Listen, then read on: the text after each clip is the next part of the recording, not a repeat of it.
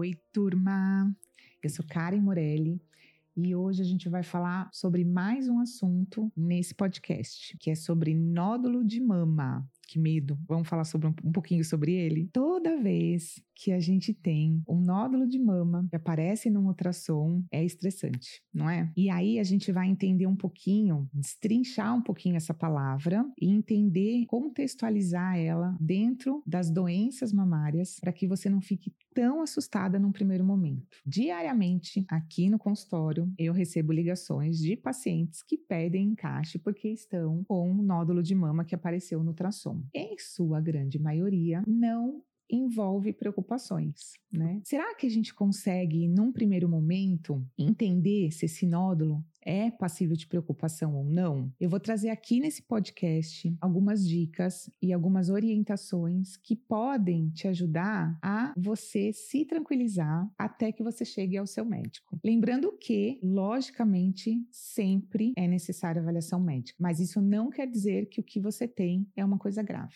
Então vamos lá. Quando a gente dá um Google, que é a primeira coisa que a gente faz quando a gente recebe um exame alterado, o que, que aparece no Google? Quando você dá o Google, o que, que vem primeiro? Vem primeiro o que é mais procurado, não é? Vem primeiro o que é mais lido pelas pessoas, não necessariamente que tem maior fonte de recomendação correta. Eu dou um Google, dou um Google em muitas coisas, mas a gente tem que entender, quando a gente dá um Google, a gente tem que estar tá preparada para entender o que aquela ferramenta está oferecendo para a gente. Então, essa ferramenta é uma uma ferramenta que as primeiras páginas ou que aparece vinculado àquilo é o que é mais acessado pelas pessoas. É assim, eu entendo que o que é mais acessado pelas pessoas é o que é mais interessante, muitas vezes com uma pitadinha de uma tragédia envolvida ali. Então eu brinco que se você digitar gripe no Google, você tem aí três dias de vida, né? Principalmente hoje em era de Covid. Então, muito cuidado. A primeira coisa importante dizer é muito cuidado com essa digitação, né?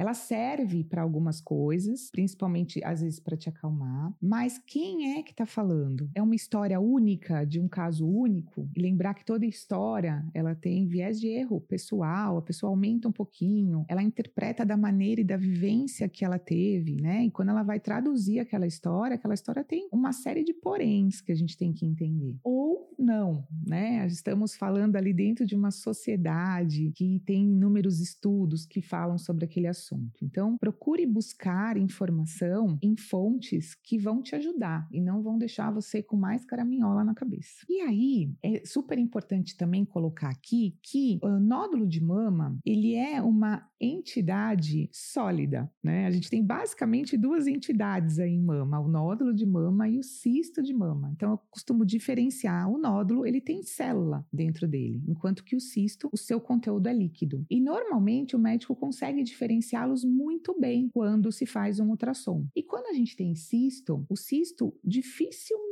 ele tem relação com alguma situação que envolve risco. A grande maioria das vezes, o cisto não é nada que te leve a uma preocupação envolvida em relação à sua mama. E ele é extremamente comum. É extremamente comum aparecer, desaparecer, a gente ter bastante e não evoluir para absolutamente nada. Ele fica quietinho ali do jeito que ele tá e às vezes até regride some. Aparecem cistos de mama em fase que a gente está com mudanças hormonais, em fases que a gente está pós-amamentação, quando você tem pós-processo cirúrgico. Então, normalmente o cisto não tem envolvimento com gravidade. O nódulo de mama, ele é um pouquinho diferente. A gente tem nódulos de mama com conteúdo celular, né? Que eles têm envolvimento de gravidade e tem nódulo de mama que não tem envolvimento com nenhum tipo de gravidade e tem nódulo de mama que ele não é nada grave, mas que ele pode se transformar em alguma coisa grave. Vejam que tem três vertentes de diferença aí. Como que a gente consegue diferenciar isso? Através de algumas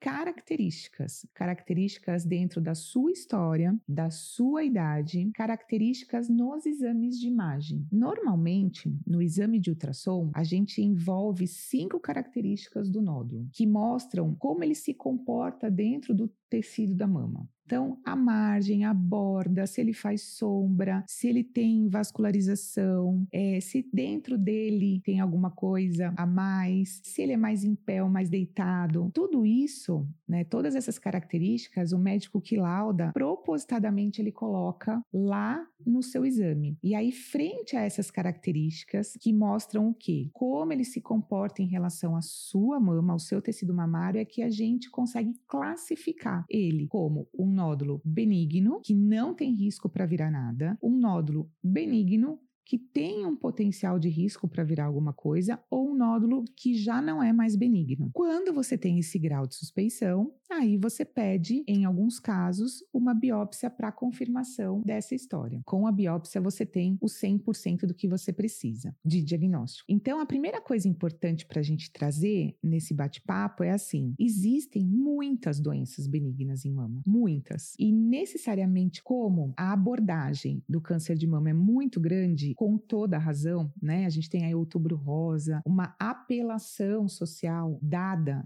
por essa doença, com toda razão, como eu disse. Por quê? Porque é uma doença que tem uma epidemiologia muito grande, é um acometimento grande na população, é o primeiro câncer em envolvimento em câncer ginecológico em mulheres acima de 40 anos e ela tem cura quando diagnosticada cedo. Então é lógico que a gente tem que falar muito sobre esse, esse diagnóstico, sobre o câncer de mama, sobre realização desse diagnóstico e é óbvio que a gente tem que incentivar as mulheres a fazer a busca, né? E não esperar o sintoma acontecer, fazer a busca precoce por esse exame. Mas isso não quer dizer que tudo que aparece na mama é câncer. Então, como a gente tem essa apelação social grande em relação ao câncer de mama, automaticamente a gente traz na nossa cabeça que tudo que é bolinha que aparece na mama é câncer ou vai virar câncer. E não, a gente tem, como eu disse, inúmeras doenças mamárias, inúmeras doenças mamárias benignas. E elas são muito comuns. Doenças que são é, inertes na sua mama, em algumas vezes, é, que precisam apenas de um controle semestral, de um controle hormonal envolvido e uma segurança, um, um bate-papo de segurança com o seu médico. Nessa situação, vale ressaltar que é essencial que você tenha uma avaliação ultrassonográfica muito boa. O ultrassom para essa diferenciação, ele é o carro-chefe. Ele é tão importante quanto ultrassom bem feito por um médico bom. É tão importante quanto a palavra do médico que vai te dar essa segurança de que aquilo não é nada. Que às vezes precisa só de um segmento para entender como a sua mama se comporta e essas questões hormonais nos seus próximos dois ou três anos. Então, esse bate-papo é para que vocês abram um pouquinho a cabeça, entendam que não é tudo que aparece na mama que é vinculado a câncer. Existem muitas doenças benignas na mama que não são fatores de risco para câncer, né? Eu repito essa palavra quase que diariamente aqui no consultório. Essa doença que você tem não quer dizer que aumenta o seu risco para câncer. O seu risco é igual a de qualquer outra mulher. Você simplesmente vai cursar com esses nódulozinhos aí ao longo da sua vida ou com esses cistos, se eventualmente a pessoa tiver. Fiquem tranquilas, busquem a qualidade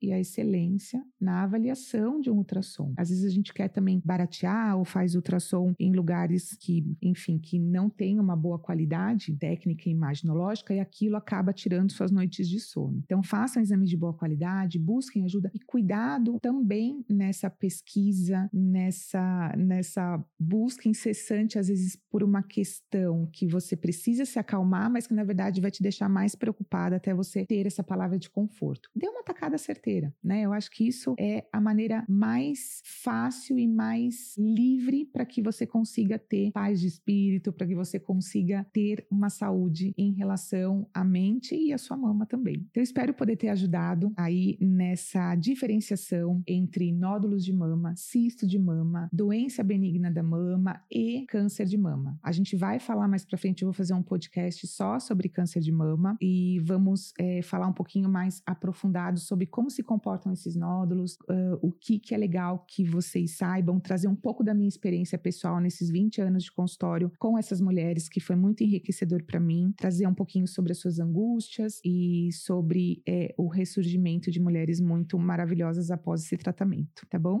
Um beijo grande para vocês e até o próximo podcast.